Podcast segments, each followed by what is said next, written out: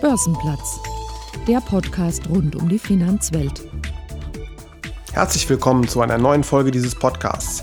Ich bin Sven Schumann und ich spreche heute mit Dr. Markus Kunert von Merck über Familienunternehmen an der Börse, Besonderheiten einer Kommanditgesellschaft auf Aktien und über die Zukunft des Darmstädter Unternehmens. Herzlich willkommen am Börsenplatz. Vielen Dank. Sie sind Mitglied der Geschäftsleitung und Chief Financial Officer von Merck. Merck, da denke ich vor allen Dingen an meine Geburtsstadt Darmstadt. Ich denke an Apotheke. Ich glaube, diese Assoziation wurde irgendwann mal in der Grundschule gelegt, im Heimatkundeunterricht. Und ich denke an Chemie. Was würden Sie mir erzählen, wenn wir eine kurze Aufzugsfahrt in einem der Frankfurter Bankentürme zusammen hätten? Also die Assoziationen, die Sie mit Merck haben, sind sicherlich nicht falsch und haben sehr viel zu tun mit der Historie von Merck. Ähm, wir sind ja 1668 gegründet worden, in der Tat aus einer Apotheke heraus. Und wir sind, glaube ich, lange Zeit ein eher mittelständisches, südhessisches Chemie- und Pharmaunternehmen gewesen. Das hat sich aber aus meiner Sicht in den letzten zehn Jahren massiv verändert. Getrieben durch einen deutlichen, drastischen Umbau des Portfolios durch viele Akquisitionen, die Merck im Prinzip in die Struktur gebracht haben, die es heute ist, sind wir heute viel mehr ein führendes Wissenschafts- und Technologieunternehmen. Und das ist auch eigentlich das, was uns heute ausmacht. Also der Fokus auf Wissenschaft und Technologie, der Fokus auf drei innovationsgetriebene Unternehmensbereiche. Und wir sind in den drei Bereichen unterwegs, Pharma, also was Sie klassischerweise, typischerweise als Pharma bezeichnen würden, mit Forschungsschwerpunkt in der Onkologie, in der Immunologie und in der Immunonkologie. Also drei Bereiche, die für die Bekämpfung von seltenen und auch schwierigen Krankheiten wichtig sind.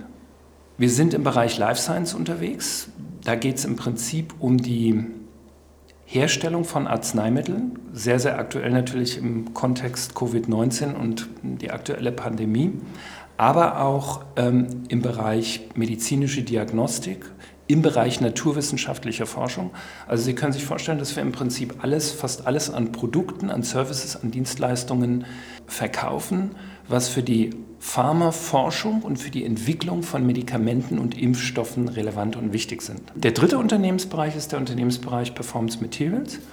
Und hier, das ist wahrscheinlich das, was so dem Verbraucher noch am geläufigsten ist, weil wir hier einen starken Fokus haben auf Elektronikmaterialien. Denken Sie an die Halbleiterindustrie. Wir sind, kann man sagen, ein Enabler für die Digitalisierung, weil unsere Materialien werden gebraucht, um neue Chip-Technologien zu entwickeln die eben Trends bedienen wie Digitalisierung, wie Internet of Things, wie Advanced Analytics, künstliche Intelligenz etc. etc. Also alles, was man braucht, beispielsweise bei der Halbleiterproduktion, um neue Chip-Technologien zu entwickeln, um in Zukunft Daten noch leistungsfähiger, noch effektiver zu speichern, zu übertragen und zu verarbeiten. Merck hat, wie Sie sagten, eine lange Geschichte, die über 350 Jahre bis ins Jahr 1668 zurückgeht. Etwa 70 Prozent des Unternehmens gehören heute noch der Familie des Gründers. Das Familienunternehmen Merck feiert aber auch in diesen Tagen sein 25-jähriges Börsenjubiläum. Seit 1995 ist Merck als Kommanditgesellschaft auf Aktien oder kurz KGAA an der Börse gelistet. Was steckt denn hinter dieser Rechtsform? Die KGAA ist äh, in der Tat eine spezielle Rechtsform, die aus meiner Sicht äh, insbesondere gut für Unternehmen wie wir geeignet sind, die nämlich den Spagat bewältigen müssen, auf der einen Seite eben Familienunternehmen zu sein und auch zu bleiben, auf der anderen Seite aber eben auch am Kapitalmarkt notiert zu sein. Die KGAA zeichnet sich im Prinzip dadurch aus, dass es zwei verschiedene, ich sag mal, Klassen sozusagen von, von Eigentümern gibt. Es gibt die sogenannten Komplementäre, das sind die Eigentümer, die unbeschränkt haftend sind und aus deren Mitte sich zum Beispiel auch die Geschäftsführung von Merck rekrutiert. Die zweite Klasse sind die Kommanditaktionäre. Die Kommanditaktionäre sind diejenigen, die nicht mit ihrem persönlichen Vermögen haften, sondern im Prinzip Rechte und Pflichten haben, die denen der Aktionäre von, von Aktiengesellschaften sehr, sehr ähnlich sind. Die Mehrheit im Familienbesitz ähm, ist seit im Prinzip dem Gründungsjahr 1668 bei uns verankert. Aktuell hält die Merck-Familie über die komplementären E-Merck KG etwa 70 Prozent der Anteile und 30 Prozent der Anteile entfallen auf die Kommanditaktionäre. Anders als bei der klassischen Aktiengesellschaft gehören Sie nicht einem Vorstand an, sondern einer sogenannten Geschäftsleitung. Und wenn ich es richtig verstehe, dann äh, haften Sie auch mit Ihrem privaten Vermögen. Wie kann ich mir das vorstellen? Wie ich ja gerade zur, zur KGA ausgeführt habe, ähm, bei uns ist es so, dass die Geschäftsleitungsmitglieder zum Kreis der Komplementäre dazugehören. Das heißt, wir sind tatsächlich Partner im Unternehmen und die Merck-Familie sagt immer, wir sind so eine Art Cousins auf Zeit. Das bedeutet, wir sind im Prinzip für die Zeit, die wir Geschäftsleitungsmitglieder sind, mit denselben Rechten und Pflichten ausgestattet, im Wesentlichen wie die Familienmitglieder, nur dass wir in die operative Leitung des Unternehmens eingebunden sind, die Familie nicht. Also es gibt eine sehr klare Unterscheidung oder Trennung zwischen Management und Eigentum bei Merck.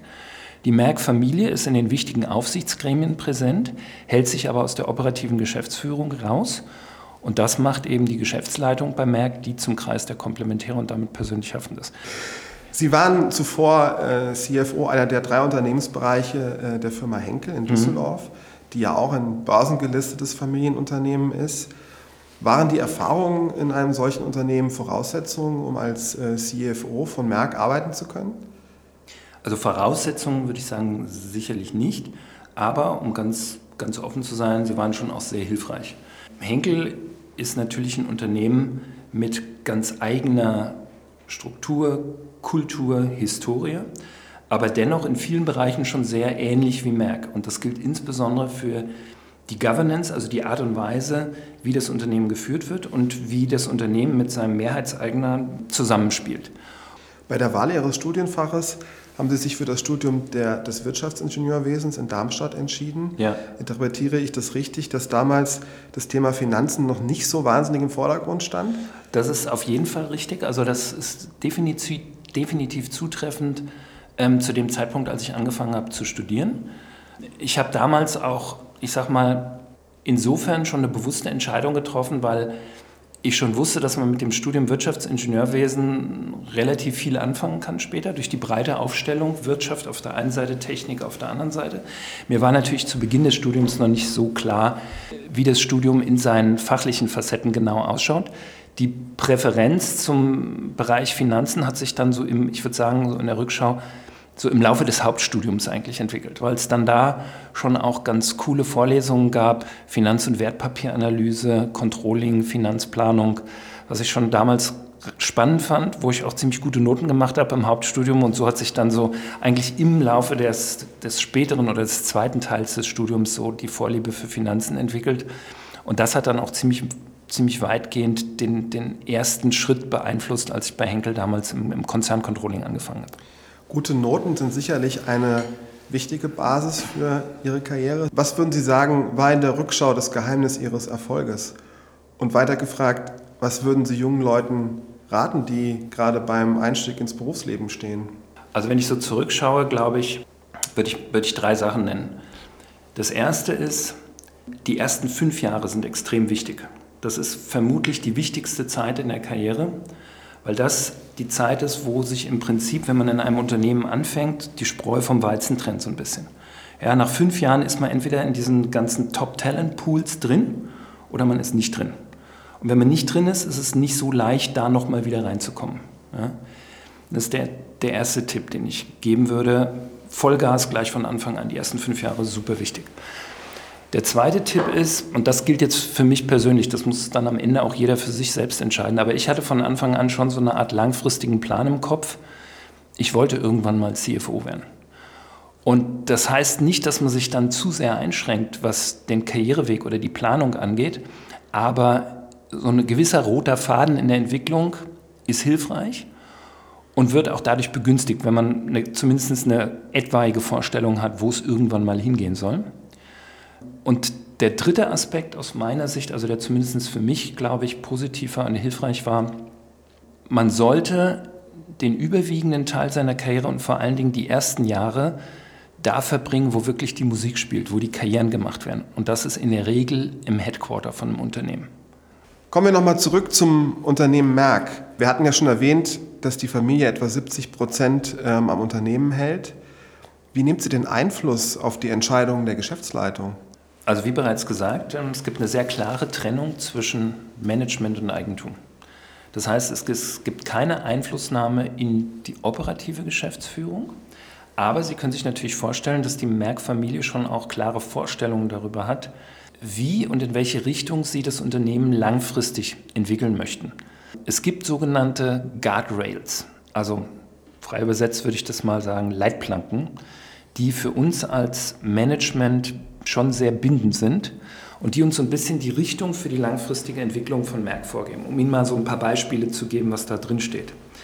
Ähm, da steht zum Beispiel drin, dass für die Merck-Familie, die ja mit ihrem gesamten Geld im Prinzip im Unternehmen investiert sind, dass für die eine angemessene Risikodiversifizierung extrem wichtig ist. Und da sie das nicht über Streuen ihrer Anteile machen, wie gesagt, sie sind hauptsächlich in Merck investiert, muss das über das Portfolio des Unternehmens passieren. Das heißt, über eben diese drei doch recht verschiedenen Unternehmensbereiche, die wir haben, die uns Exposure geben in verschiedene Endmärkte, in verschiedene Regionen, auch in verschiedene, ich sag mal, Konjunkturzyklen. Und das ist für die Merck-Familie eine ganz wichtige Art, ihr eigenes unternehmerisches Risiko zu diversifizieren. Ein weiterer Guardrail ist auch das Bekenntnis zum Beispiel zum Standort Darmstadt. Dass die Merck-Familie klar sagt, unser Corporate Headquarter ist in Darmstadt und wird in Darmstadt bleiben. Also als Beispiel. Die Technische Universität München hat ähm, letztes Jahr eine Studie im Auftrag der Stiftung Familienunternehmen durchgeführt. Mhm. Ähm, da ging es um börsengelistete Familienunternehmen. Und eine der Feststellungen war, dass eben diese Unternehmen eine signifikant höhere operative Performance aufweisen. Womit würden Sie das erklären?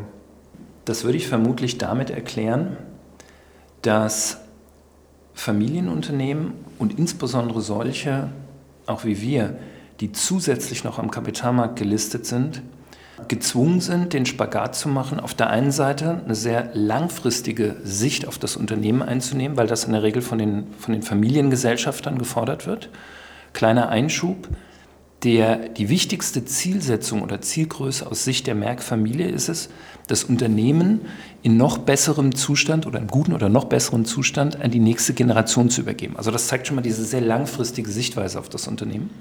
Gleichzeitig, wenn man eben kapitalmarktorientiert ist, ähm, sind wir auch gezwungen, kurzfristig in Quartalen zu denken und da sehr gute Performance Quartal für Quartal abzuliefern und die Kapitalmarkterwartungen zu erfüllen. Und dieses gegenseitige Spannungsfeld hat sich bei uns und ich vermute oder denke auch in vielen anderen Familienunternehmen, zumindest in denen, die auch äh, zum Teil public sind, als sehr produktiv herausgestellt. Und wenn ich zum Beispiel meinen Job in einem Satz beschreiben müsste, würde ich das so, würde so beschreiben, dass ich sage, es ist im Prinzip die langfristigen, sehr langfristigen Interessen der Familie mit der deutlich kurzfristigen, kurzfristigeren Perspektive des Kapitalmarkts in Einklang zu bringen. Und wir sind eben ein Unternehmen, was nicht auf, sage ich mal, aus übertriebener, kurzfristiger Kapitalmarktdenke langfristige Wachstumsperspektiven opfern oder verschieben muss, sondern wir schaffen es, glaube ich, ganz gut, diesen Spagat hinzubekommen. Und das ist das, was Familienunternehmen oft eigen ist. Gegenüber der Frankfurter Allgemeinen Zeitung erwähnten Sie mal, dass Sie sich äh, für den Wechsel von Henkel zu einem anderen Unternehmen unter anderem die Bedingung gestellt haben, dass das Unternehmen an der Börse ist.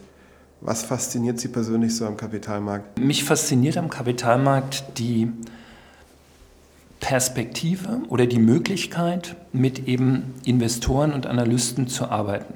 Das sind in der Regel sehr, sehr smarte Burschen. Die sind, können auch manchmal unangenehm sein, aber in der absoluten Über also Mehrzahl der Fälle vermitteln sie einem sehr, sehr gute Einsichten in das Unternehmen, eine sehr gute, wie soll ich sagen, sehr gutes Sounding Board, auch mal kritisches Feedback und diese Art der Interaktion finde ich zum einen intellektuell spannend und herausfordernd.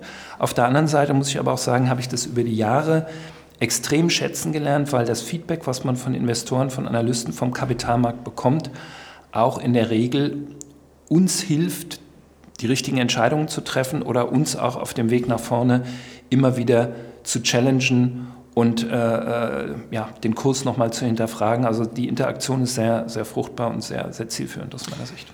Die von Merck gewählte Rechtsform der KGAA erlaubt der Komplementärin, also der E-Merck KG, äh, die unternehmerischen Grundsatzentscheidungen des Konzerns zu treffen. Wie hoch ist denn genau in diesem Punkt der Erklärungsbedarf, insbesondere gegenüber äh, internationalen Investoren? Also da gibt es schon Unterschiede, das muss man klar sagen. Am Finanzplatz in Deutschland ist es kein größeres Thema. Also da ist es so, dass sowohl die Equity-Seite als auch die Debt Capital Market-Seite, äh, Ratingagenturen etc. die Thematik KGAA gut verstehen. Ich denke auch, dass wir in Europa damit kein größeres Problem haben.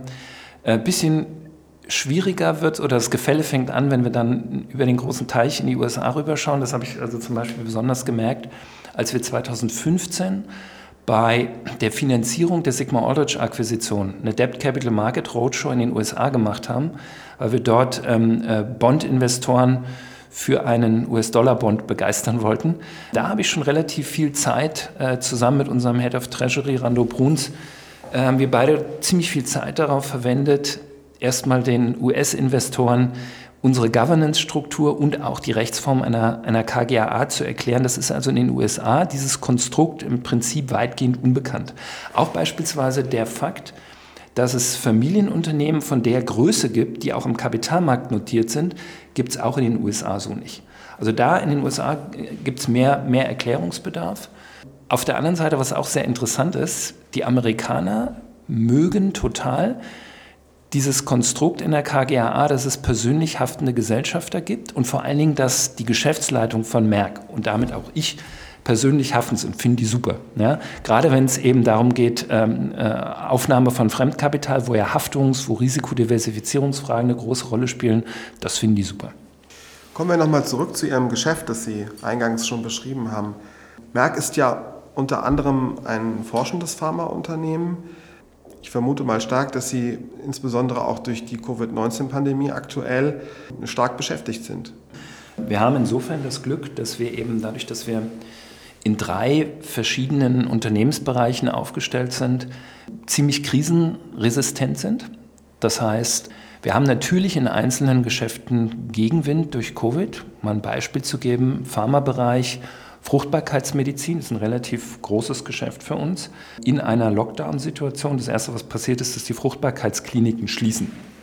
Und das ist dann schon ein binäres Modell. Wenn Fruchtbarkeitskliniken schließen, heißt das, dass es keine Behandlungen gibt und dass auch der Umsatz im Prinzip schlagartig auf Null runtergeht. Wir hatten also im zweiten Quartal hier schon einen ganz schönen Einschlag. Auf der anderen Seite haben wir aber eben auch viele Bereiche im Portfolio, die jetzt auch durch die Covid-19-Pandemie starken Rückenwind haben. Denken Sie an alles, was in Richtung Unterstützung bei der Erforschung von Impfstoffen geht, Vorbereitung von Impfstoffproduktion, Entwicklung von Medikamenten gegen Covid-19.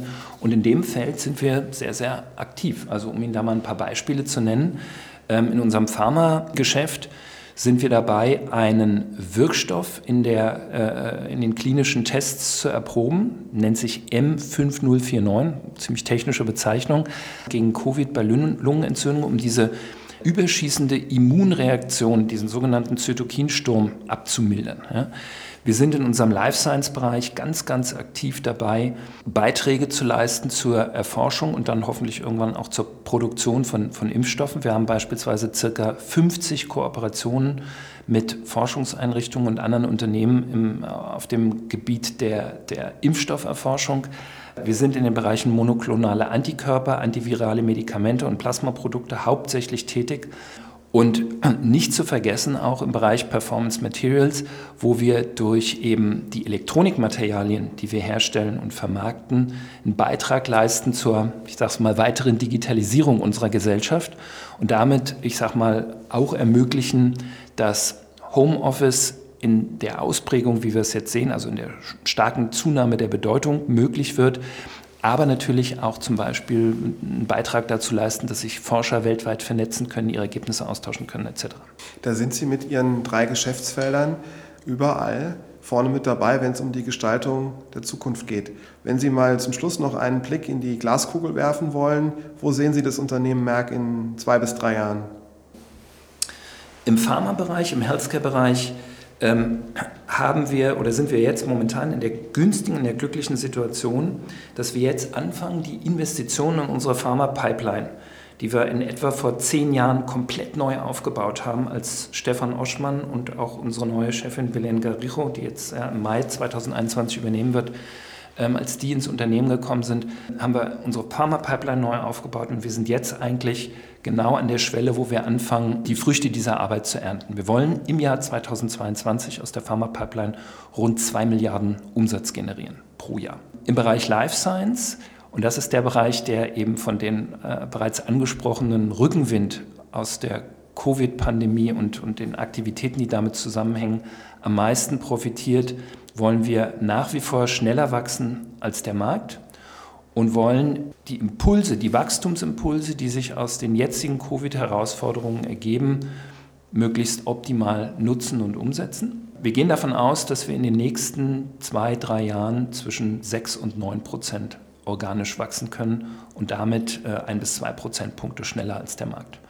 Und schlussendlich im Bereich Performance Materials wollen wir ab dem nächsten Jahr wieder positives organisches Wachstum zeigen. Das hatten wir eigentlich, uns eigentlich schon für dieses Jahr vorgenommen, da ist dann leider die Corona-Pandemie dazwischen gekommen, aber im nächsten Jahr sollte das funktionieren und wird getrieben sein eben durch die starke, durch die rasante Wachstumsdynamik in unserem Halbleitergeschäft was mittlerweile 60 Prozent des Portfolios ausmacht und eben auch durch das starke Wachstum nach vorne raus immer mehr Gewicht gewinnen wird. Und das wird den Rückgang bei den Flüssigkristallen, ich denke, ab dem nächsten Jahr mehr als kompensieren. Die mittelfristige Wachstumsperspektive hier sind drei bis vier Prozent organisch über die nächsten Jahre. Letzter Punkt noch, wenn ich auf den gesamten Konzern schaue, sind wir nach der Versum-Akquisition vom letzten Jahr, haben wir aktuell immer noch eine relativ hohe Verschuldung, also so um die 12 Milliarden Euro. Und hier werden wir die nächsten anderthalb Jahre hauptsächlich uns auf das Thema Schuldenreduzierung fokussieren. Also bis Ende 2021 sind keine größeren M&A-Transaktionen zu erwarten. Ab 2022 sieht es wieder ein bisschen anders aus. Also da ist zumindest wieder die finanzielle Flexibilität da. Stand heute werden wir aber eher, ich sage mal, eine Reihe von kleineren Akquisitionen machen, um alle drei Unternehmensbereiche zu stärken. Das ist aus Sicht heute wahrscheinlicher als wieder ein großer transformatorischer Deal. Erlauben Sie mir noch einen Schlusssatz, was auch wichtig ist immer aus unserer Sicht, und so haben wir uns so vor gut einem Jahr in den Kapitalmärkten positioniert. Wenn man uns fragt, wofür möchtet ihr denn stehen als Merck, als Unternehmen, dann möchten wir stehen für Gewinnwachstum, attraktive Margen und ein niedriges Risikoprofil. Schönes Schlusswort. Vielen Dank für das Gespräch. Vielen Dank. Börsenplatz, ein Podcast der Gruppe Deutsche Börse.